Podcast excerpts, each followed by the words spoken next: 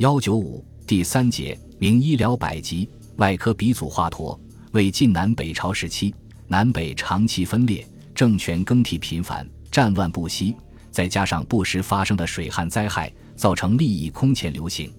正是在这种情况下，许多以救死扶伤为己任的名医，孜孜不倦地收集整理医学文献和民间治病用药的宝贵经验，同时又有所创新，从而推动了医药学的长足进步。这一时期不但名医辈出，而且由于统治者的重视，医师制度也较秦汉时期更加完备。华佗，一名夫，字元化，沛国谯人。史书中没有记载其生卒年代，只说他年且百岁而犹有壮容，时人以为仙。华佗大约生活在汉冲帝永嘉元年到汉献帝建安十三年间，曾游学徐州，通晓各种经书，喜爱医术和养生之学。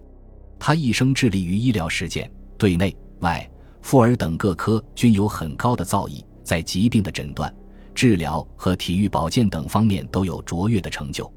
尤其值得称道的是，他是世界上第一个应用全身麻醉进行腹腔手术的医生，堪称外科鼻祖。华佗一生曾为许多人施行过手术，《三国志·魏志方记传》载：华佗行医，当须枯割者。便引其麻沸散，因破取。病若在肠中，便断肠间隙，缝腹高膜，四五日差不痛，人亦不自悟。一月之间，即平复矣。为了减轻和消除病人的剧烈疼痛，使手术能够顺利进行和取得良好的效果，华佗在总结前人经验的基础上，并结合对酒醉现象的观察，发明了麻醉术。《后汉书·华佗传》。记载华佗乃令先以酒服麻沸散，即醉无所觉，可见其麻醉效果还是不错的。麻醉术的发明使原本难以进行的大型外科手术成为可能，从而扩大了外科手术治疗的范围，为人类战胜疾病和痛苦提供了新的手段，对世界医药的发展有着重大的贡献。麻沸散的药方虽早已失传，但这种思想却深深影响了后代医家。宋人窦才的《扁鹊新书》中既有睡圣散可作麻醉之用。元代魏义林用草乌散解决骨伤科复位时的疼痛问题，这种方法无疑要比西方早期所用的机械性压迫、单纯饮酒、放血的方法进步得多。华佗对疾病的诊断方法亦有可贵的贡献，他擅长察言望色，并通过对病人的面目、形色。病状进行观察，来判断疾病的轻重和能否治疗。正确的诊断对于救治病人具有重要意义。华佗善于透过现象抓住本质，根据不同情况辨证施治，对症下药，因而他能在治疗中取得令人满意的效果。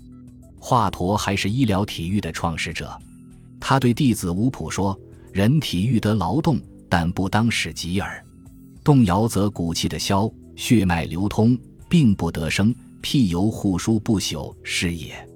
为此，他发明了模仿虎、鹿、熊、猿、鸟五种禽兽动作姿态的保健体操五禽戏。